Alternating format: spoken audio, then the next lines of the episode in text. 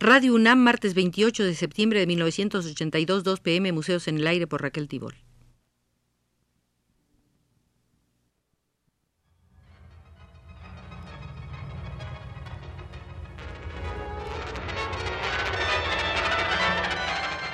Museos en el Aire.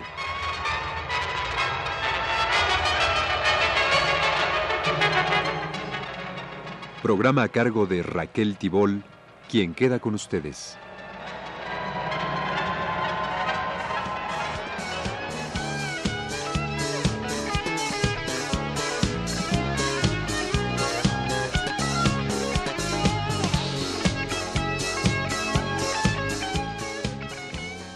Esta de hoy será nuestra última visita al Museo del Diseño Industrial donde nos espera el notable guía y maestro Tomás Maldonado. Entramos en la sala de Hannes Mayer, segundo director del Bauhaus, para quien los testimonios de la época a finales de los años 20 eran ferias de muestras, silos, music halls, aeropuertos, sillas para oficinas, mercancías estándar. Todas estas cosas son producto de la fórmula función económica, no son obras de arte. El arte es composición, el objetivo es función. La idea de la composición de un muelle parece absurda. ¿Y qué decir de la composición de un plan urbanístico o de un apartamento? Construir es un proceso técnico no estético y la idea de funcionalidad de una casa se opone a la decomposición artística. Estas ideas fueron expresadas por Hannes Mayer en 1926 es una posición antiarte, cuya impronta no es dadaísta, sino probablemente constructivista rusa. Mayer sigue en esto las huellas de Stam, quien por sus contactos con el Lisitsky había adoptado una posición muy parecida a la de los partidarios rusos de la muerte del arte. Para Mayer, como para Stam, el arte en general, incluyendo el arte que postula una estética maquinista, entorpece el advenimiento de una cultura social libre de los vínculos opresivos. Apenas asumida su función de director, la actitud de Mayer es de clara oposición a la tesis sostenida por Walter Gropius, su predecesor, relativa a la unidad entre arte y técnica. También repudió el llamado estilo Bauhaus. Según Mayer, el estilo Bauhaus, que a decir verdad Gropius siempre negó, no era otra cosa que formalismo. En su amarga y mordaz carta a Hesse, alcalde de Dessau, con motivo de su expulsión como director, Mayer describe el espíritu reinante en aquel momento en el Bauhaus en los siguientes términos. Teorías incestuosas impedían todo acceso a la figuración orientada hacia las necesidades de la vida. El cubo era el eje del juego y sus caras eran amarilla, roja, azul, blanca, gris y negra.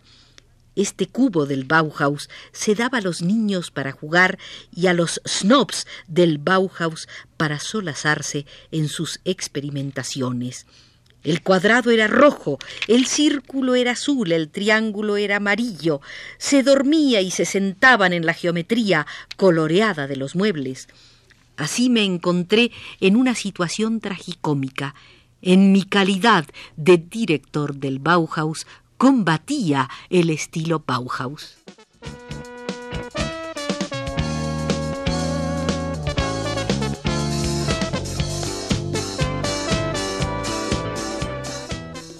El alejamiento de Mayer fue el resultado de una turbia intriga de la derecha tendiente a neutralizar una pretendida politización hacia la izquierda del Bauhaus por obra de su director.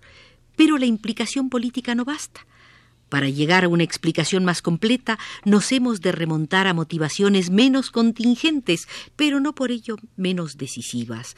Nos referimos al zigzagueante recorrido del capitalismo, sobre todo europeo, frente a las exigencias de racionalización y de tipificación del programa productivo de Ford. Es claro que el estilo Bauhaus fue uno de los intentos más serios de dar una respuesta proyectual a estas exigencias. Lástima que esta respuesta llegaba con retraso. Sin duda Gropius tenía razón cuando imaginó en 1923 que en Alemania se produciría un resurgimiento del programa productivista, pero no había podido prever que este resurgimiento durara tan poco tiempo. Cuando el estilo Bauhaus asume sus características definitivas en torno a 1927, el programa productivista ya ha comenzado a mostrar su propia vulnerabilidad y el capitalismo alemán se orienta ahora hacia una nueva estrategia. Ante esta perspectiva inquietante, los representantes del racionalismo reaccionan de dos maneras o continúan defendiendo obstinadamente los lemas formales elaborados en el Bauhaus de Gropius, o bien reniegan de ellos in toto, proponiendo como alternativa un productivismo ultranza. Esta es la posición de Mayer, una fuga hacia adelante. El productivismo, hasta aquel momento solo estrategia de la producción, viene propuesto de nuevo por Mayer como estrategia para el cambio radical de la vida cotidiana. En suma, una estrategia de la revolución cultural. Pero también Mayer llega con retraso. El intento ya había sido hecho en la Unión Soviética inmediatamente después de la Revolución, es decir, en condiciones mucho más favorables que las de Alemania en 1928, y se había demostrado su fracaso. Mayer al igual que los constructivistas rusos, caía así víctima del antiguo seño del intelectual europeo, ponerse como guía moral de la organización de clase.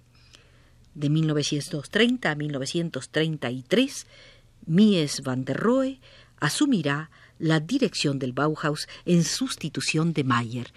Desde el punto de vista del diseño industrial, es un periodo particularmente escaso de contribuciones, tanto teóricas como prácticas.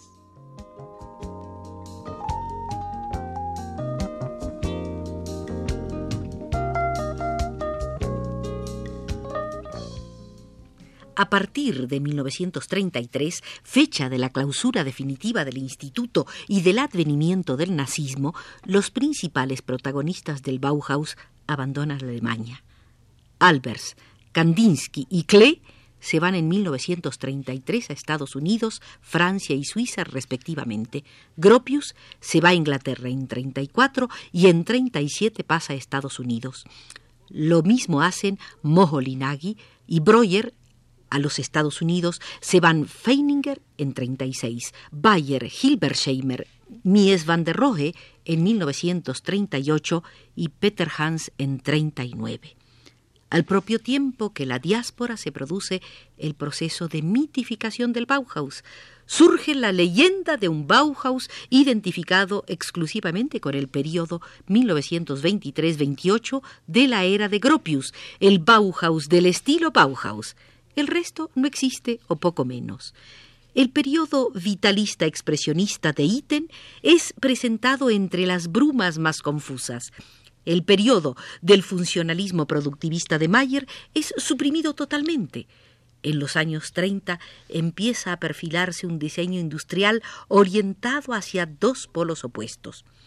Por un lado, hacia el stealing, sostenido por el capitalismo monopolista americano, por el otro, hacia el legendario estilo Bauhaus, propiciado por los protagonistas del Bauhaus emigrados a Estados Unidos y por un grupo de arquitectos, críticos e historiadores norteamericanos. La contraposición se hará más aguda con el correr del tiempo, en particular después de la primera exposición del Bauhaus en 1938 en el Museo de Arte Moderno de Nueva York. El Bauhaus, que muchos creían una experiencia concluida e incluso fracasada, vuelve a ser actual. En la introducción del catálogo, Alfred Barr escribe el Bauhaus no está muerto, vive y se desarrolla a través de los hombres que lo han hecho, docentes y estudiantes, a través de sus realizaciones, de sus escritos, de sus principios, de su filosofía del arte y de la educación. La exposición de Nueva York, en cuanto estaba dedicada exclusivamente a ilustrar la era de Gropius, ofrecía una presentación parcial del Bauhaus. Con esa imagen parcial resultaba una imagen idealizada del Bauhaus, una comunidad de artistas docentes que, en armonía absoluta, elabora después de una didáctica nueva una nueva manera, la única acertada, de proyectar objetos de uso. Esta versión del Bauhaus produjo un enorme impacto en aquella corriente de la cultura norteamericana que en los años 30 estaba buscando una alternativa al Stilling que fuera más consistente que el Art Deco de origen francés tan difundido entonces.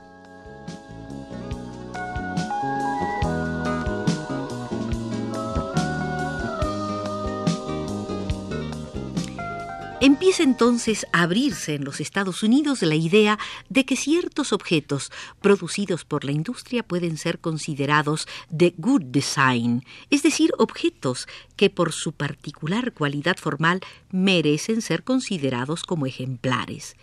Ciertamente la idea no partía solamente de la exposición del Bauhaus, en Estados Unidos se había producido unos años antes otra manifestación que había contribuido fuertemente a la idea del good design, la exposición de Machine Art de 1934, organizada por Johnson en el mismo Museo de Arte Moderno de Nueva York. En el libro catálogo, aludiendo a los objetos expuestos, Johnson habla de objetos útiles, elegidos por su calidad estética, en la exposición se presentaron máquinas, herramientas, partes y componentes de máquinas, instrumentos científicos, objetos de uso doméstico, muebles, entre ellos la silla y el taburete de Breuer. Alfred Barr, en el prefacio al mismo libro catálogo, describe lo que según él es la belleza del arte de la máquina. Se trata de un texto en el que abundan las citas de Platón y de Santo Tomás de Aquino, pero que expresa muy bien en qué términos se entendía la alternativa al stealing. La belleza del arte de la máquina, decía Barr, es en parte la belleza abstracta de las líneas rectas y de los círculos, transformada en superficie y en cuerpos actuales y tangibles con la ayuda de instrumentos como tornos, reglas y escuadras. Las máquinas son, desde el punto de vista visual, una aplicación práctica de la geometría. Esta estética de la máquina tiene muchas cosas en común con la estética mecánica propuesta en 1921 por Van Desburg y que había tenido una influencia determinante en el nacimiento del llamado estilo Bauhaus. En suma, Good Design y estilo Bauhaus tienen la misma matriz. En los años 40 se desarrolla la exposición de la Gute Form, que es el equivalente europeo y suizo en especial, aunque en los países escandinavos se encuentran variantes muy similares del good design norteamericano. El principal exponente es Max Bill, aunque alumno del Bauhaus de 1927 a 1929, es decir, en un período entre la dirección de Gropius y la de Mayer, Bill es influido muy fuertemente por la orientación estético-formal más que por la productivista funcionalista.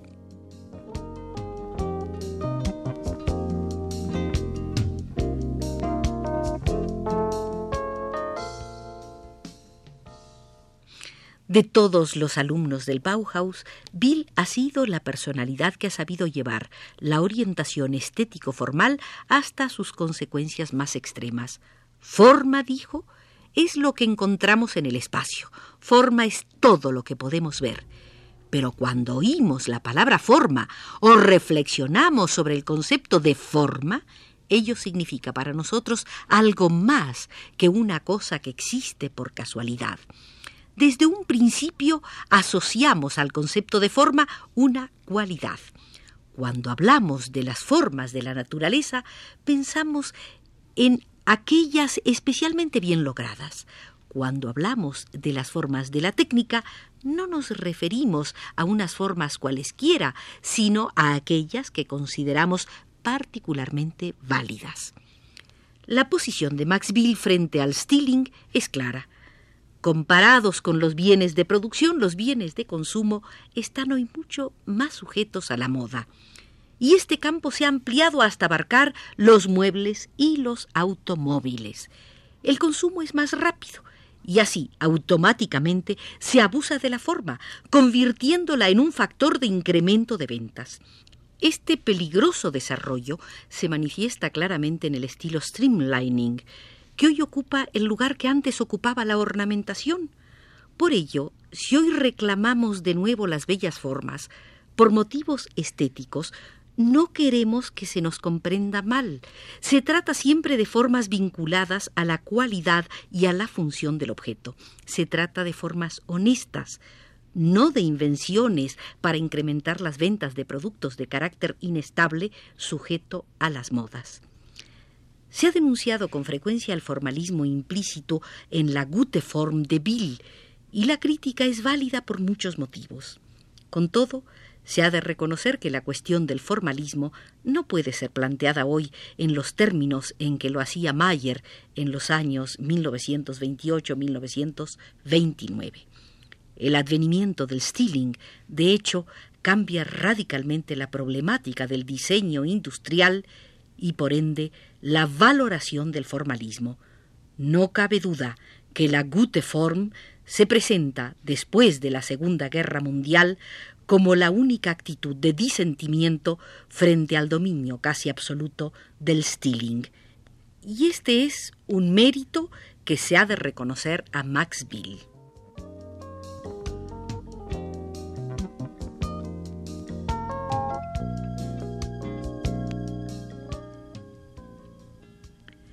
Agradezco al profesor Tomás Maldonado la eficaz conducción que nos ayudó a hacer durante nueve visitas al Museo del Diseño Industrial.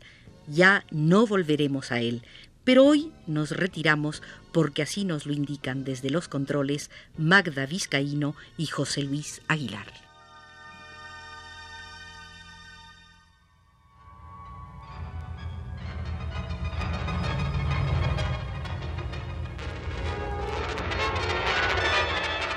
Este fue Museos en el Aire.